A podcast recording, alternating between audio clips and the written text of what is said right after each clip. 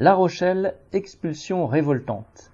Il n'a pas fallu 24 heures aux autorités pour expulser Ousmane Touré, commis de cuisine de 23 ans, vers la Guinée après son arrestation le 22 décembre au commissariat de La Rochelle où il venait pointer chaque vendredi.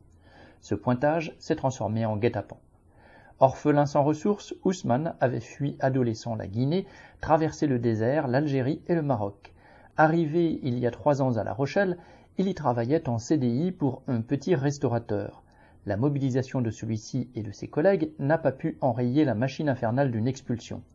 Avant même l'entrée en vigueur de la nouvelle loi immigration, l'appareil d'État et l'extrême droite font la course au plus perfide contre les immigrés. David Louvois